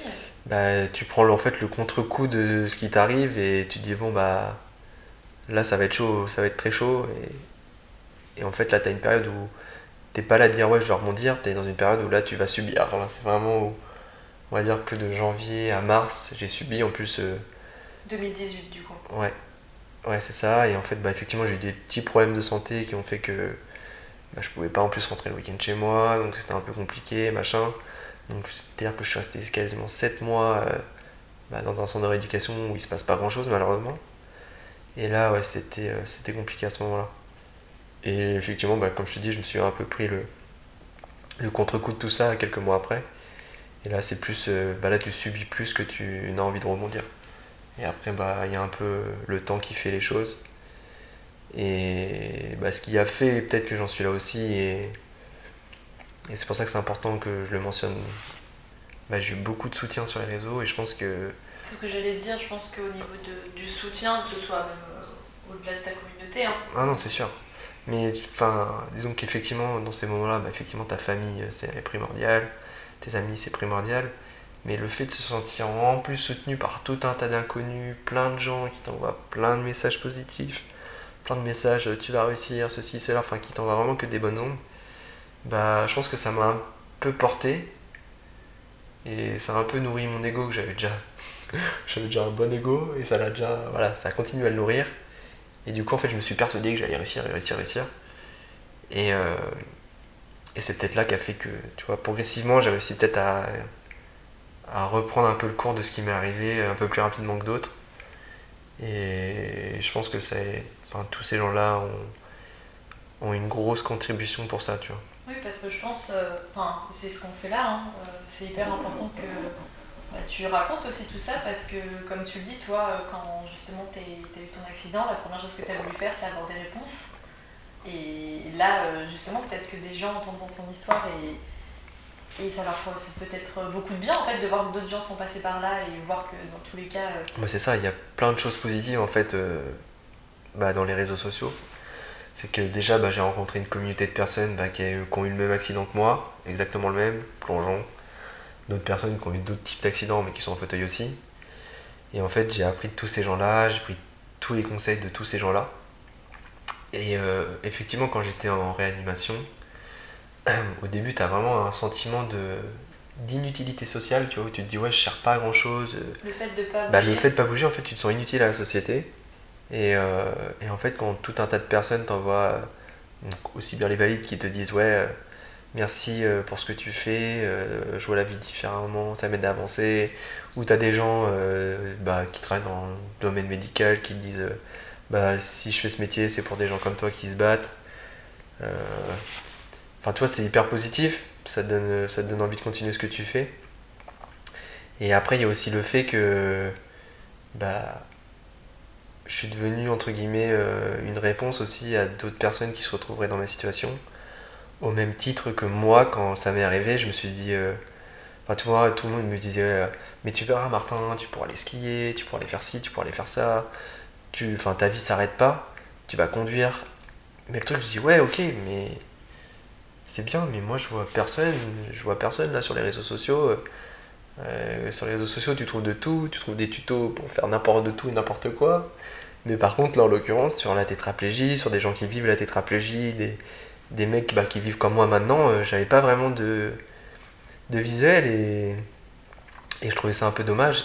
Et en fait, euh, bah, progressivement, je me suis dit que moi aussi j'allais euh, donner de la visibilité euh, déjà pour la cause, déjà pour sensibiliser au handicap et puis aussi donner euh, bah, un espoir et puis une, on va dire une et du coup euh, bah, les gens qui se retrouvent dans, dans ma situation forcément ils peuvent s'identifier à moi et ils peuvent voir un petit peu bah, ce qu'il en sera tu vois. Et je trouve ça trop cool de pouvoir euh, donner de la visibilité à des choses euh, à, des gens euh, bah, qui sont dans ma situation au même titre comme je te disais tout à l'heure où moi j'ai envie d'avoir euh, j'avais envie d'avoir des des visuels sur ce qui se faisait etc quoi. Et en tout cas, donc il y a un an, ouais. tu étais encore donc en centre? il y a un an on est combien là? On est. euh, on est en Non, en vrai, je sais même plus. 22 Euh, mars On Ouais. est fin mars. fin mars ouais Ce- cet épisode ne sera pas sorti euh, en mars, mais, euh, mais en tout cas, on est fin mars. Il me semble, il y a un an, donc quand on a préparé donc, cet entretien, tu m'avais dit en tout cas que à ce moment-là, ce que j'avais trouvé intéressant, c'est justement toutes les choses qui faisaient. Euh, comme tu dis, tu parles de ta communauté Mm. euh, qui t'aide à justement aller de l'avant et à surtout aussi bah, prendre confiance en toi Mhm. dans ce nouveau corps que du coup euh, moi aussi j'aimerais bien te demander comment t'apprends à vivre avec, avec un, un nouveau corps que bah, forcément c'est un, gros virage à 360 degrés Ouais. t'avais atteint on va dire un certain corps idéal Mhm. Que maintenant tu, tu n'as plus ou du moins que tu peux pas retravailler comme tu en avais envie. Euh, comment tu t'essayes en fait de je sais pas si ça se dit mais de pallier à ça Euh, de, de- en tout cas de, de faire en Bah, disons- sorte euh, Disons que déjà, je pense que je me suis mis en tête que j'avais pas le choix et que bah, fallait faire avec. Donc effectivement, ça c'est encore une des choses que j'ai du mal à accepter, euh, enfin sur le plan physique, je parle, où effectivement bah, j'avais atteint un certain idéal, que voilà, physiquement je me trouvais bien, que ça allait très très bien pour moi à ce niveau-là, et que du coup, euh, bah, maintenant effectivement, euh, il n'y a pas que les abdos dans la vie, mais vu que je suis touché à ce niveau-là, bah, j'ai plus d'abdos, tu vois, j'ai mon petit bidou maintenant. Et que, bah, pareil, je prends plus de poids que quelqu'un de lambda parce que je me bouge moins. Donc c'est un peu plus difficile, et ça, c'est une des choses où je pense que j'ai encore du travail à faire, et ça va prendre du temps. Après, euh, bah t'as pas le choix, donc euh, enfin tu t'arrêtes pas à, à un corps qui bouge pas, tu vois, la vie elle continue, il faut que tu ailles de l'avant et après bah c'est pareil, t'as un temps. C'est comme le deuil. Enfin, j'ai l'impression que c'est comme tu parles d'acceptation, il y a un côté très. Euh, euh, Bah, que ce soit dans ton, dans ton parcours de vie. Ouais, faut que tu bah faut que tu fasses le deuil de, de ton ancienne vie. Et après, euh, t'as un mot que j'aime beaucoup, qui est aussi utilisé beaucoup par mon pote Axel Alétruc, à qui on fait un gros bisou. Un nouveau. un paraplégique qui remarche. Et, euh, et Axel, euh, bah, il utilise aussi beaucoup ce mot-là, c'est euh, dans ses conférences, parce qu'il est conférencier. Et il utilise le mot résilience. Et c'est vrai que ce- bah, la résilience, moi c'est ce que je dis, c'est que elle s'impose un peu d'elle-même. Et bah faut juste le temps qu'elle pas qu'elle se matérialise, mais je sais pas comment trop expliquer, tu vois. Mais faut, faut, du temps en fait. Tu peux pas accepter du jour au lendemain. Et je pourrais pas te dire que du jour au lendemain, j'ai dit bon bah voilà, aujourd'hui c'est bon, je vais me bouger les fesses et je vais accepter. Il y a des jours ça me fait chier et il y a des jours où je me dis putain, je suis encore là, je peux encore véhiculer tout ce que j'ai envie de véhiculer. Et, ce qui est bien en plus, euh, c'est que bah après chacun fait ce qu'il veut de son accident évidemment. Mais moi j'ai envie de faire avancer euh, la cause parce que je m'incarne. Et puis je me dis que j'ai une certaine forme de responsabilité vis-à-vis de toutes les personnes qui me suivent. Parce que euh, bah déjà, on Et m'a- t'as quand même une certaine communauté en plus. Ouais, et puis bah, on m'accorde de la visibilité, on m'accorde de- du crédit, et je me dis, euh, bah voilà, euh, c'est mon rôle aussi de, de, de sensibiliser, de ne pas jouer sur le côté misérable du truc, et pour, enfin, de montrer aux gens que la vie elle continue, et que. Et puis voilà, de montrer que bah, on n'est pas des, des monstres ou des gens qui restent euh, chez eux à regarder la télé H24, tu vois. Parce que Je le pense regard des gens été, euh, je suppose, différent, mais t'as euh, marqué ou pas? Ils me marquent sans trop me marquer. Bon, les gens, forcément, ils sont plus curieux. Bon, après, t'as des gens qui sont un peu plus insistants que d'autres. Après, t'as les enfants aussi, c'est mignon. Tu dis, bah, il y a quoi le monsieur, il est en fauteuil Donc, souvent, je raconte une connerie quand ils me disent ça. Enfin, c'est mignon, tu vois. Après, moi, je pense qu'on a aussi, on renvoie aux gens euh, qui on est dans la façon d'interagir avec eux. Donc, moi, tu vois, je suis en fauteuil, ça me change pas de qui je suis et de ce que j'étais avant. Et je suis toujours aussi souriant, euh, avec toujours, enfin, tu vois, quand les gens ils me regardent, je leur fais un sourire. Donc euh, à partir du moment où voilà, tu leur envoies une, euh, un sourire ou quelque chose, les gens ils sont pas. Oui, t'as pas à t'excuser ou te justifier. Non, les gens ils sont pas là, tu vois. Te... Enfin je sais pas, je trouve que moi j'ai jamais eu de problème avec les gens plus que ça, tu vois. Franchement dans la vie de tous les jours, aller côtoyer dans le tram. euh, En tout cas, euh, parce que même si tu dis que ça prend du temps, c'est quand même allé euh, entre guillemets assez vite pour toi, on va dire, ce cheminement, puisque Mm. c'était il y a à peine deux ans, enfin un an et demi en tout cas, cet Mm. accident. Et, euh, et justement, bah, tu étais quand même, on va dire, sur la fin de tes études à ce Mm, mm. moment-là. Tu voulais faire du management du sport, tu l'as dit. Comment en fait, euh, bah, t'es en centre de rééducation, euh, c'est quoi les nouveaux objectifs pour quelqu'un qui justement se dit bon, euh, faut accepter le fait que potentiellement euh, je vais pas retrouver l'usage de mes jambes, Mhm. euh, même en tout cas au niveau de mes bras, c'est pas non plus la folie. mm, C'est quoi en fait le déclic et justement le, quels sont les objectifs que tu as, que as réussi aussi à atteindre hein, pour Bah après, continuer? tout vient par étapes. Donc je te parlais de résilience tout à l'heure. Donc t'as ça et t'as aussi euh, le fait de ne pas forcément accepter dans son intégralité mais d'avancer. Et après bah, c'est étape par étape, c'est-à-dire que je me suis aussi rendu compte de la force des réseaux sociaux. Je me suis dit bon, faut que j'en fasse quelque chose. Donc déjà je me suis fait un peu une idée de ce que j'aurais pu faire de tout ça à ce moment-là. Au centre, donc première étape. Deuxième étape, euh, bah, ça m'a permis d'avoir un fauteuil euh, parce que je suis devenu ambassadeur pour une marque qui s'appelle Permobile. Bah, tout ça, ça te donne, ça te fait rencontrer des gens, ça te, ça te sort un peu. Moi, tu vois, je suis sorti entre guillemets vite du centre, dans ma tête en tout cas, dans le sens où j'avais qu'une hâte, c'était de me barrer de là-bas, tu vois. Genre, euh, et en fait, toutes les opportunités que je pouvais prendre, bah, je les prenais. Et euh, bah, pareil, euh, j'ai eu un, un aide-soignant avec qui je m'entendais super bien là-bas. euh, donc, pareil, on lui fait une grosse dédicace à Nico Dubzer. Il y en a trop là. On, en- on va faire que des dédicaces aujourd'hui. Non mais voilà, parce que Ouais. pareil, tout, ces- tout ce, ce qui me permet aussi d'en être là aujourd'hui, c'est parce que j'ai rencontré des gens qui m'ont permis. euh, Mais il n'y a pas que toi en fait là. Bah, il n'y a, pas que moi, il y a plein de gens qui m'ont aidé à avancer. Et, et ça, bah, même si je le dis pas tous les jours, je leur suis hyper redevable. Et, Et ça me permet d'avancer. Et après, donc, bah, par rapport aux études, enfin, de janvier à mars, euh, voilà, j'avais mes, mes petits problèmes. Donc après, ça, je me suis opérer, ça allait mieux. je me suis. Donc ça, c'était courant. Oui, parce que je pense que enfin, c'est pas anodin de le dire qu'au final, euh, euh, certes, tu peux pas bouger, mais ça implique plein d'autres aussi problèmes Ouais, à côté, quoi. Il y a plein de troubles associés. Et j'espère que d'ici là, j'aurai sorti une vidéo pour l'expliquer. Parce qu'effectivement. euh, Qu'on partagera. Voilà, ça peut. Parce qu'effectivement, la tétraplégie, enfin la paralysie, en... quelle qu'elle soit, que ce soit paraplégie ou tétraplégie, ça se résume pas qu'à euh, le fait de pas bouger. Tu as plein de, de, de choses en conséquence d'une lésion sur la moelle épinière. Et donc, euh, bah après, si ouais, je te parlais d'étapes, donc les étapes, euh, bah là, c'était un peu de sortir de, ce cadre du centre de rééducation. Et puis à un moment donné, euh, moi j'étais en, j'étais en IAE à Nice. Je sais plus, ça être avril, mai, et je regardais ce qui se faisait sur Bordeaux. J'ai vu qu'il y avait un master marketing. Je me dis, écoute, j'aurais voulu travailler dans le marketing sportif. Là, tu en plus pas la carte du, euh, entre guillemets, que le sport. Donc je me suis dit, écoute, tu tentes.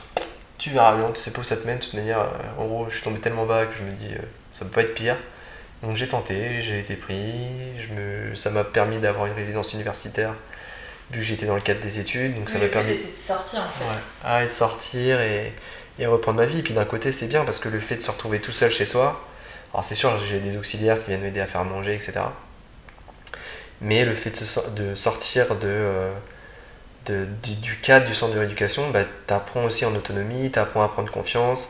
Maintenant, je prends le tram tout seul, je me balade tout seul, alors qu'avant, je m'imaginais à aucune seconde, tu vois, de me dire, ah, putain, faut que je sorte avec quelqu'un, tu vois. Le moindre truc était une montagne, peut-être. Ouais, ça me faisait peur, j'avais de l'appréhension, même si je prétendais le contraire. Et tu réapprends, et en fait j'avais envie vite de sortir pour justement réapprendre le plus rapidement possible. Et bah, c'est là où, tu vois, genre au centre de rééducation, on m'aidait à me déshabiller, à me mettre au lit, etc. Maintenant je me couche tout seul, enfin je fais quasiment plein de choses toute seule, tu vois. T'as d'ailleurs mis euh, une vidéo Ouais. où euh, tu montres en fait euh, bah, les derrière aussi quand même de tout ça, puisque ça prend, tout prend beaucoup plus de temps. Tu mets combien de temps à te coucher? Ah, la vidéo où j'ai mis où je me couche? Oh, ça dépend de comment je suis habillé déjà. Mais euh, si j'ai une chemise, ça peut être très très long, voire euh, même très problématique, voire dormir en chemise. Ouais, tu mets. euh, moi, je vais plus vite maintenant, je dois mettre euh, peut-être 5 minutes. Mais c'est vrai qu'au début, c'était plus un quart d'heure, euh, 10 minutes que 5 quoi.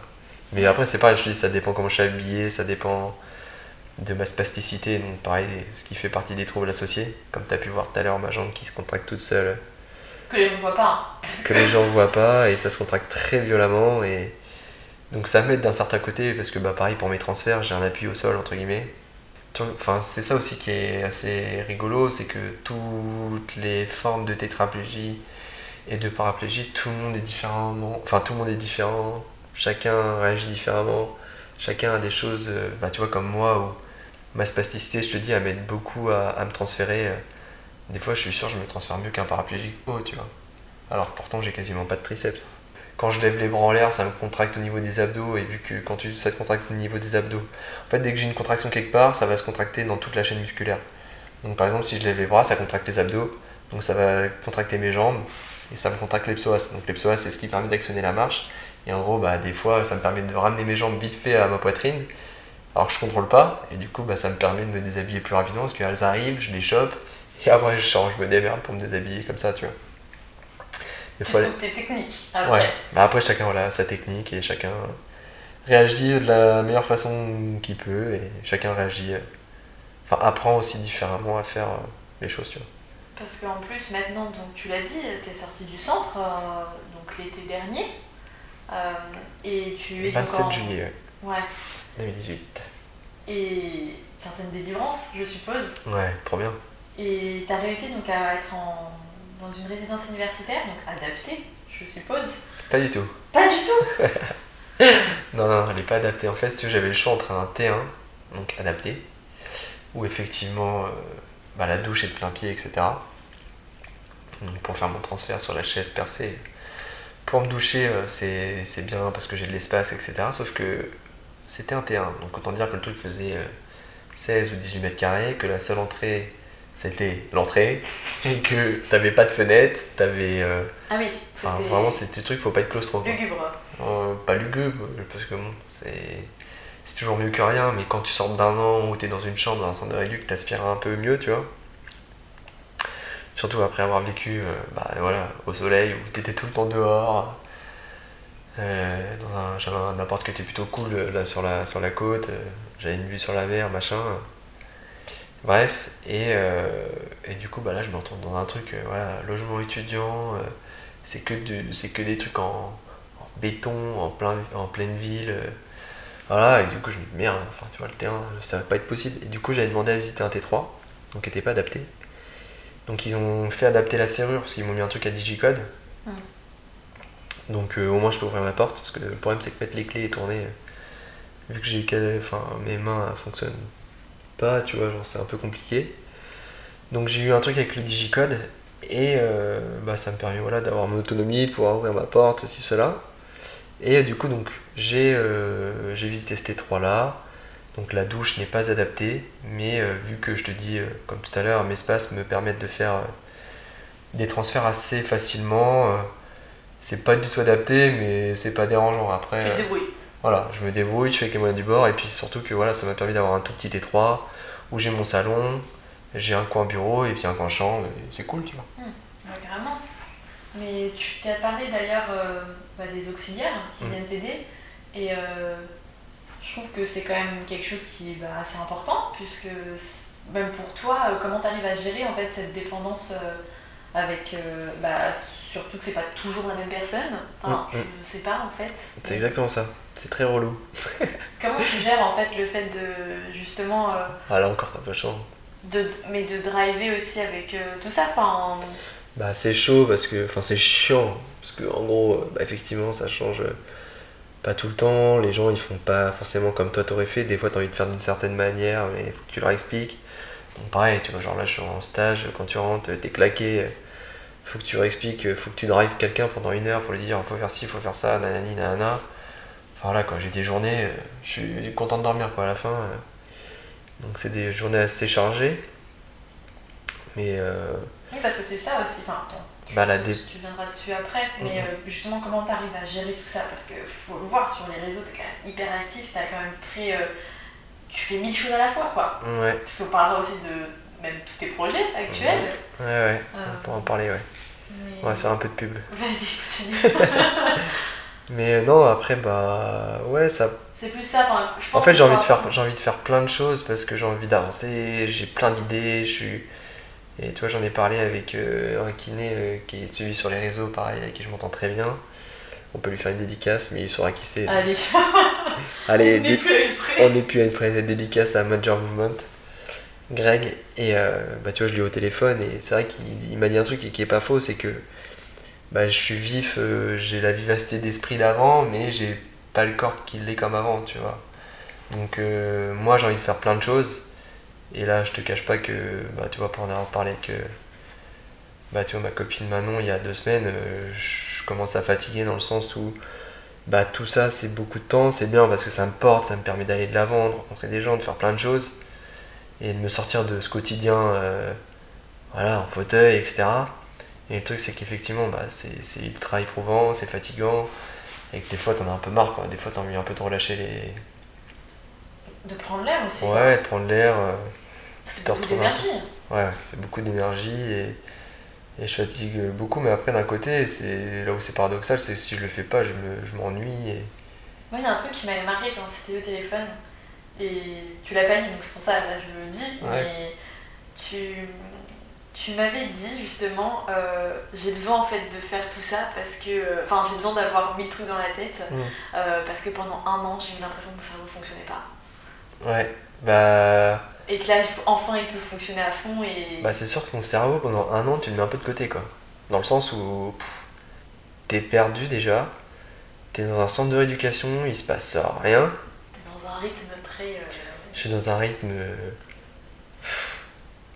Je pourrais pas t'expliquer, ouais, c'est un rythme vraiment euh, particulier où t'as pas de but en fait dans, cette journée, dans la journée que t'as, c'est aller chez le kiné, aller voir l'ergo, aller discuter, aller fumer une cigarette parce que on va dire que le seul lien social que tu as à ce moment-là, c'est d'aller fumer des clubs avec les autres mecs en fauteuil et on est là en train de tous se dire bah, qu'est-ce qu'on fout là, tu vois?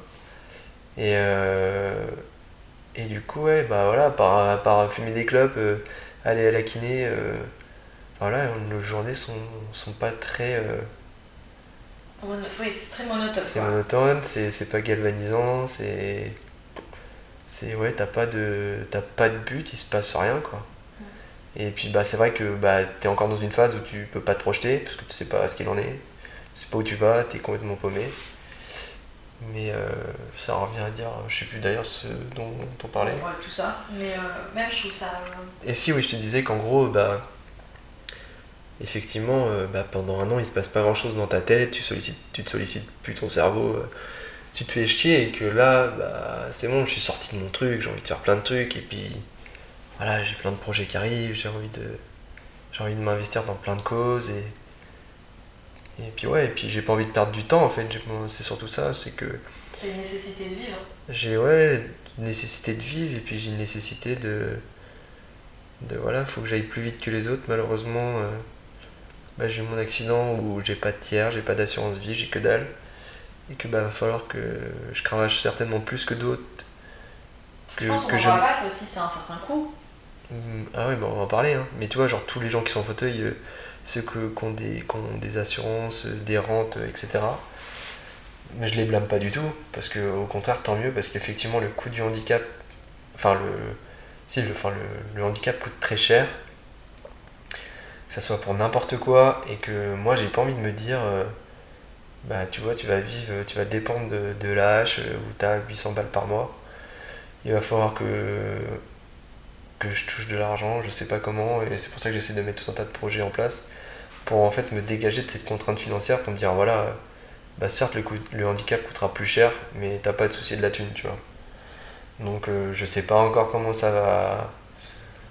Comme- Parce que t'es Bah- quand même encore en stage, enfin tu finis tes études, donc c'est normal aussi. euh, Voilà, après je me, je- j'essaie de me projeter et en fait je me persuade de- du fait que il va falloir que je fasse des trucs qui, qui me rapportent un peu d'argent euh, vite parce que j'ai pas envie de vivre quand. Enfin tu sais, j'ai pas, pas envie d'attendre que. J'ai pas envie d'économiser pour me faire plaisir, tu vois. Même des trucs insignifiants, tu vois. Enfin, enfin, tu vois, tu fais une activité maintenant en fauteuil, faut, c'est toujours plus d'organisation, c'est toujours un coût qui est supplémentaire. Et j'ai envie de me dédouaner de tout ça et, et de faire en sorte bah, voilà, de réussir plus rapidement. J'ai pas envie de.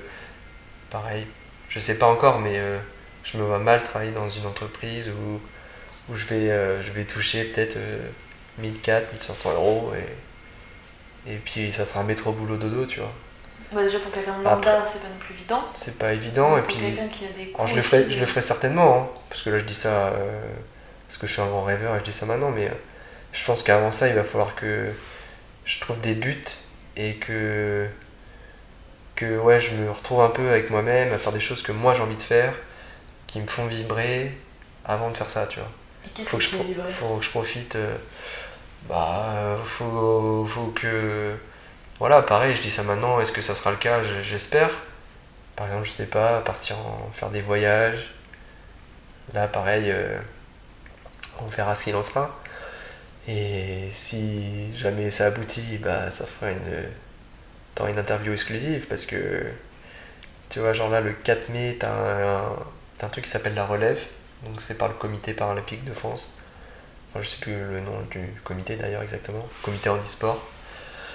Et en gros la relève c'est un c'est un c'est un programme qui a été mis en place euh, bah je sais pas pour qui d'ailleurs.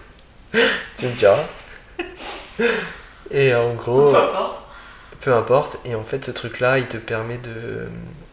J'ai des détections le 4 mai à, à Bordeaux, donc à 5 villes, je crois, dont Bordeaux. Et en gros, tu vas aller passer des tests physiques, etc. euh, et je sais même pas d'ailleurs ce qu'il en sera euh, bah, là 4 tout de suite. Je sais même pas ce qu'il en est même là tout de suite dans ma tête, tu vois, je sais même pas comment ça va se passer. Et en gros, euh, ces détections, c'est en vue de te préparer potentiellement pour les JO 2024, tu vois. Donc, euh, tu vois, là, je me suis inscrit il y a. bah, C'était il y a deux jours.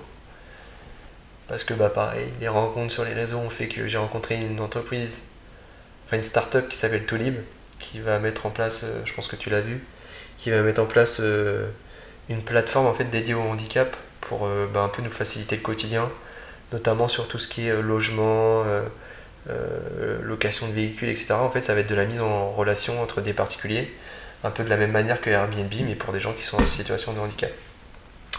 Et donc le week-end dernier, on a tourné une vidéo bah, voilà, pour, euh, pour leur start-up.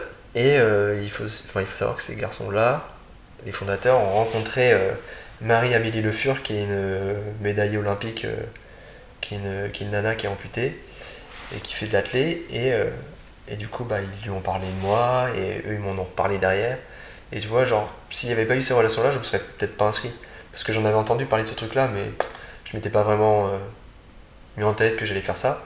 Et en fait, bah, le fait qu'ils en aient parlé elle et que d'un certain côté, elle, tu vois, elle a pris le temps de regarder mon profil et puis de discuter avec eux et que eux ont discuté de moi par rapport à ça, parce qu'ils ont entendu que ça aurait été un projet que j'aurais voulu mettre en place par exemple. Bah, ils m'en ont parlé et puis d'un côté, je me dis, bon, bah vas-y, bah tente, tu vois. Alors que ça se trouve, je me serais peut-être limité à me dire, vas-y, je m'inscris pas parce que j'ai autre chose à faire ou je sais pas, tu vois.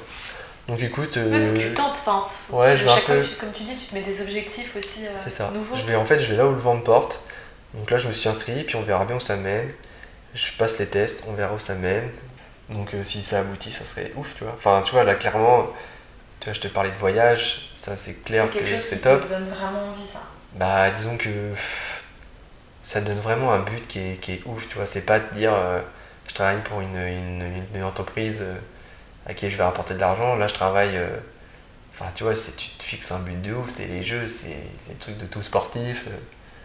Alors, peut-être que c'est plus facile, entre guillemets. Enfin, je sais pas, hein, tu me diras, hein, parce que maintenant, je pense que tu as beaucoup plus de concurrence, mais euh, j'ai peut-être ouais, l'opportunité de faire quelque chose de de, de, grand, j'ai envie de me prouver à moi-même du plus haut niveau dans lequel je peux aller. Parce que là c'est pareil, tu vois, je dis ça, mais ça fait un an et demi que j'ai pas fait de sport, donc... Après, c'est comme tout. Faut... mais j'ai le N'importe quel corps se réadapte aussi. Je pense Oui, que- oui, et puis le- le- le- les sports sont adaptés au handicap. Mm. Et après, bon, on va dire que j'ai encore le mental de sportif d'avant, et Qui t'aide aussi beaucoup, je pense. bah, déjà au quotidien c'est sûr, et puis ouais, dans ça, euh, tu sais, envie de me prouver à moi-même. Tu sais, à chaque fois que je faisais du sport, avant, c'était pas pour être dernier, tu vois, genre, euh, je voulais être dans les meilleurs. T'es une âme de compétiteur. Ouais, ouais. Moi, j'étais pas toujours le meilleur, hein, tu sais. Enfin, je courais beaucoup, j'étais loin d'être le meilleur, mais Ah, C'est parce qu'on est compétiteur qu'on est le meilleur. Ah bah non, c'est sûr, c'est sûr. Mais tu vois, ce que je veux, c'est euh, voilà, me fixer un but et je me dis, putain, si ça peut aboutir, c'est, ça serait énorme.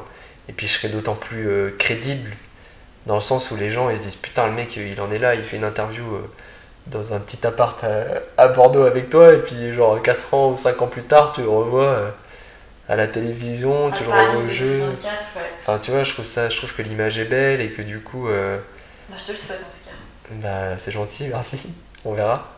Et tu vois, je pense que ça serait encore plus fort comme message. Enfin, tu vois, pour, pour on va dire, euh, faire parler euh, du handicap et, et un peu défendre nos causes et défendre nos valeurs, bah, le fait de faire tout ça, bah, ça te donne d'autant plus de crédibilité, tu vois. Je dis pas que les autres en ont pas, mais disons que forcément les gens ils vont se dire waouh, tu vois, genre ils vont être un peu plus. euh, ils, vont être- ils vont un peu plus t'écouter si, si c'est le cas. Et ce qui sera certainement pas le cas parce que on verra où ça me mène. Mais... Oui, non mais ça. J'ai pas la prétention, voir. voilà, Si de- c'est pas ça, ce sera sûrement autre chose. Ouais, ça sera dans autre chose. Et d'ailleurs, là, puisque là, ce projet-là est encore peut-être un peu flou, euh, mais les projets actuels, là, tout ce qui, ce qui fait ton quotidien aussi, puisque au-delà de ça, donc t'es quand même en stage, mais t'as des projets perso aussi à côté? Ouais, j'ai pas mal de trucs, ouais. Donc effectivement, on en parlait tout à l'heure, c'est là où je suis très fatigué, c'est que bah, bah déjà les réseaux, ça te prend un peu de temps, un peu de réflexion à faire les choses. C'est d'ailleurs pour ça que Comment t'arrives à gérer ça d'ailleurs? Bah tout seul, hein. Ouais. Ouais, tout seul. Après, euh, bah j'essaye de. T'arrives à me dire à peu près combien de temps ça te prend par jour? Non, ça me prend du temps. Après, euh, je prends des idées, mais je t'avoue que là, avec le stage et tout, je, suis- je poste un peu mécaniquement. Je suis moins dans, comme avant au centre où je disais vraiment ce que j'avais à dire. Même si euh, j'adore écrire parce que c'est un bon exutoire et puis. euh, Oh, Tu fais quand même. euh, Si, tu continues à bien écrire quand même. hein. Ouais, mais enfin, on va dire que c'est assez redondant ce que je mets, tu vois, faudrait que je retravaille un peu le truc, mais, euh, mais non, après, bah, j'essaie de m'entourer aussi de, gens qui peuvent un peu professionnaliser mon contenu, au sens où moi, tu vois, j'essaie d'avoir une ligne édito un peu, un peu la même, pas forcément sur le plan visuel, mais euh, en tout cas sur le plan écrit, tu vois, j'essaie d'avoir, je reprends un peu toujours les mêmes codes. Et après, euh, bah là j'ai rencontré pareil une photographe euh, à qui on s'est dit, vas-y, on se prend, du temps, une demi-heure par semaine ou toutes les deux semaines. Ça me permet d'avoir des photos, d'agrémenter mon compte. Donc là, tu vois, j'en ai pas trop mis encore. Mais euh, tu vois, le, le fait d'avoir des belles images, bah, c'est aussi professionnaliser un peu son contenu, donc c'est cool. Donc il y a ça, et après, euh, bah, il y a le stage, donc il prend déjà beaucoup de temps, et Insta. YouTube, je suis moins dessus parce que bah, forcément j'ai un peu du mal à tout faire. J'ai aussi, bah voilà, j'ai mes amis, euh, enfin voilà, Une vie sociale aussi, j'ai une, vie- côté. j'ai une vie sociale, j'ai ma copine, euh, voilà, qui doit aussi, euh, voilà, la pauvreté, genre, je suis très active, donc des fois c'est pas que je la délaisse, mais elle voudrait que j'ai un peu plus de, je lui alloue un peu plus de temps et que des fois bah, je suis un peu pris dans mes trucs et que je m'en rends pas forcément compte. Ça, ça peut même être valable en fait pour n'importe quel. euh, je sais pas si on peut appeler ça influenceur, mais tu vois l'idée en fait.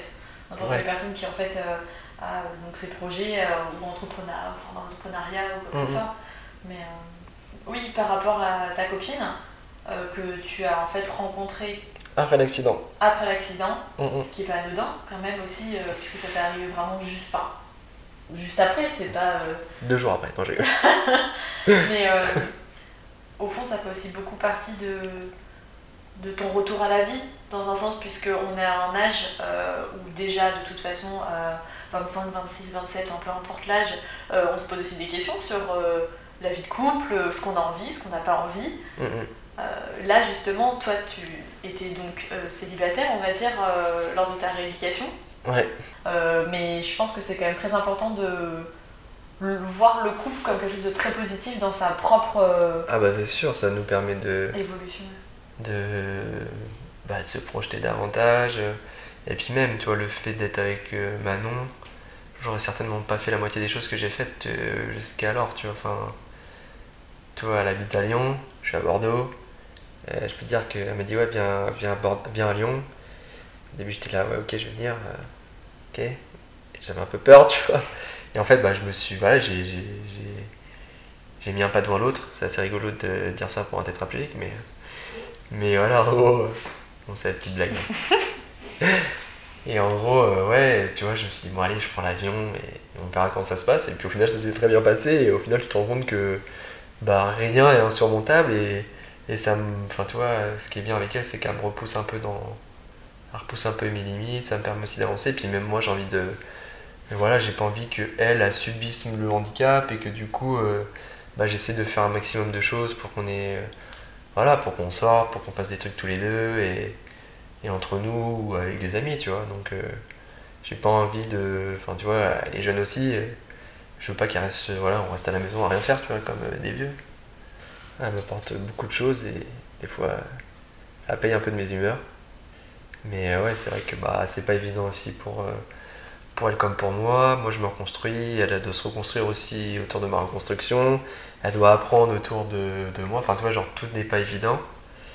Et, euh, mais c'est pas insurmontable et, et puis on essaie de faire en sorte que bah voilà les que ça avance même si c'est pas tous les jours facile et enfin ça fait 10 mois et enfin plus de 10 mois et du coup bah voilà ça va faire bientôt un an donc euh, c'est bien. Et ce qui est bien bah, c'est que elle, euh, elle me voit pas du tout comme euh, peut-être d'autres personnes me voient tu vois. Elle enfin pour elle pour elle je marche tu vois. Alors elle elle me voit pas du tout comme un handicapé tu vois. Enfin vraiment c'est elle me, voit, elle me voit vraiment comme une personne normale et, et puis c'est cool tu vois. Puis bon j'ai l'avantage d'avoir une fille qui est en plus d'être très gentille très douce et tout ce qu'on veut bah elle est hyper jolie. Donc c'est aussi valorisant pour soi-même de se dire euh, voilà de te dire que tu plais encore et que tout c'est pareil. Au début tu te dis ouais je plais plus à personne je vais servir à rien. Parce que c'est ça en fait, moi, que je pense que j'allais te demander, c'est aussi justement, avant de la rencontrer, Mm.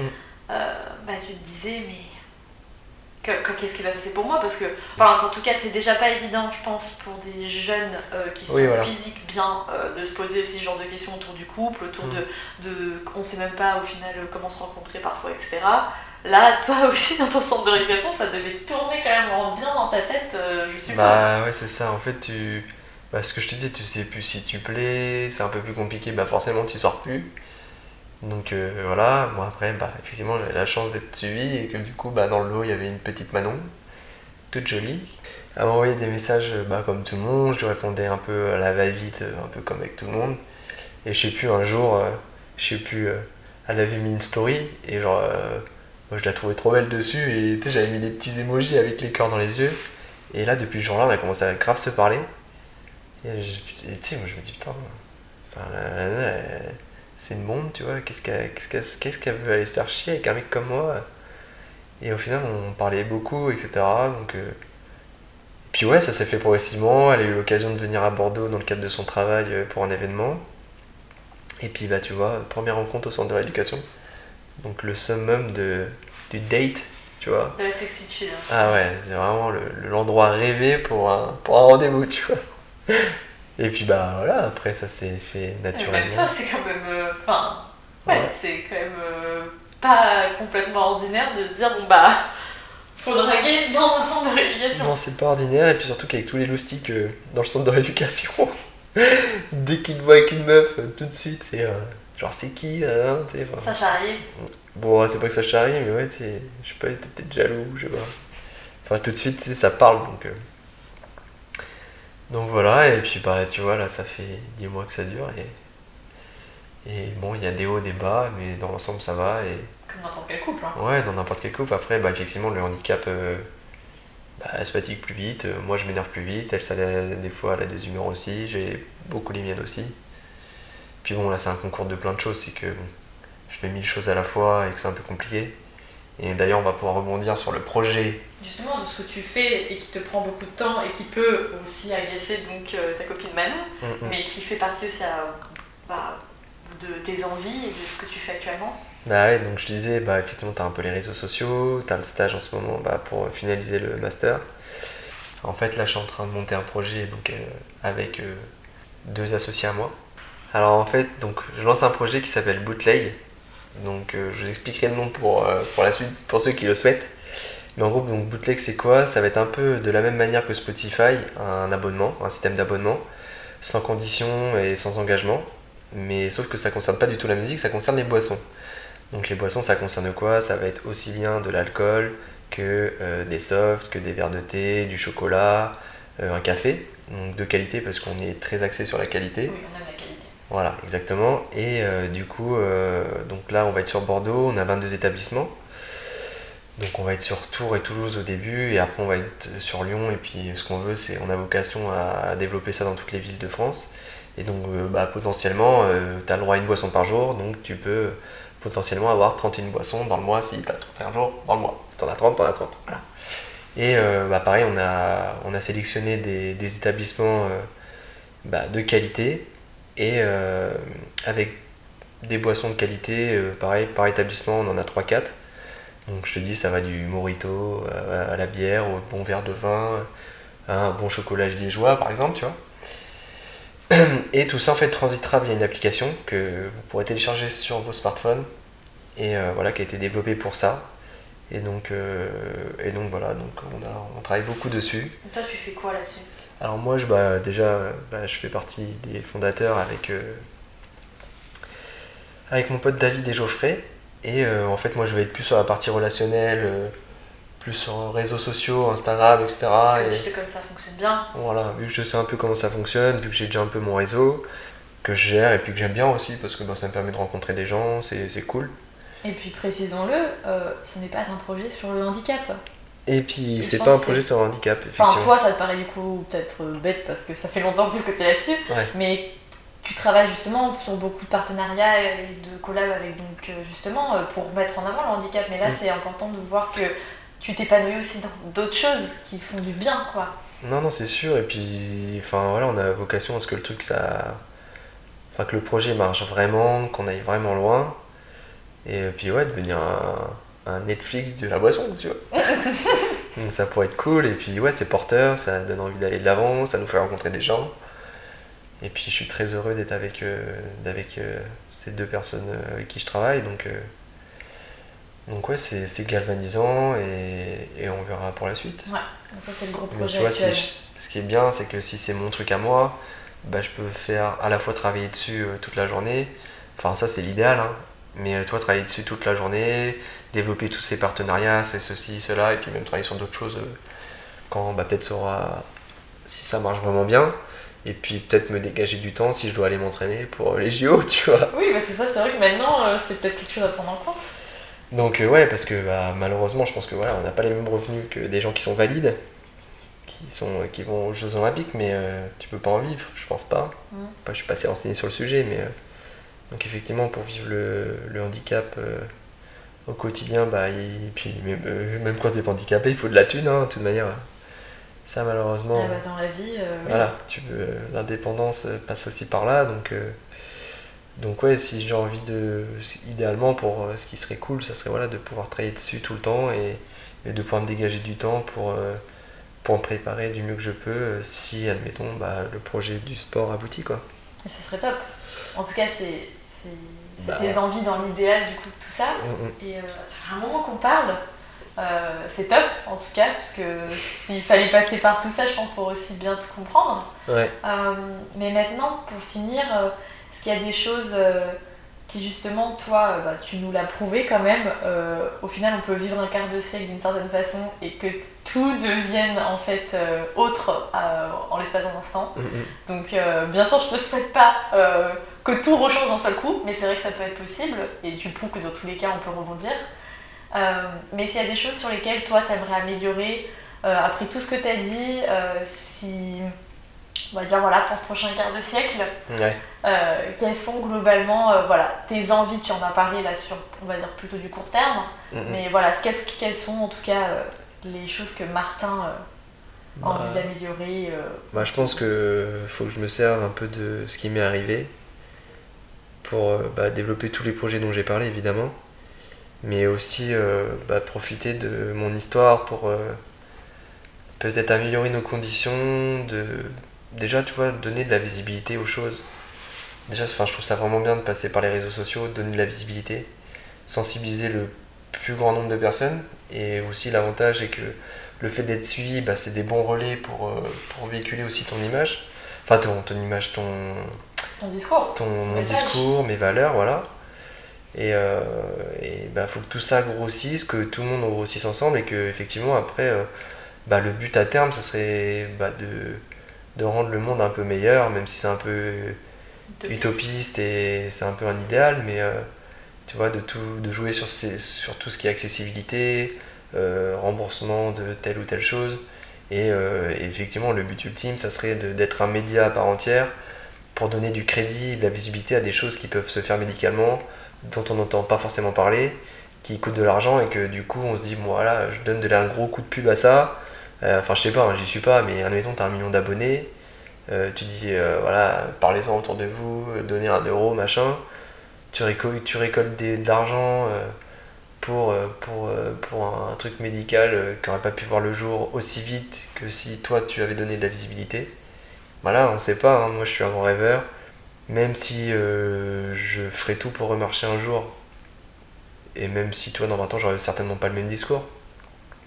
Mais ce que je veux dire, c'est que je vais tout faire en tout cas pour, euh, pour que ça avance ces choses-là.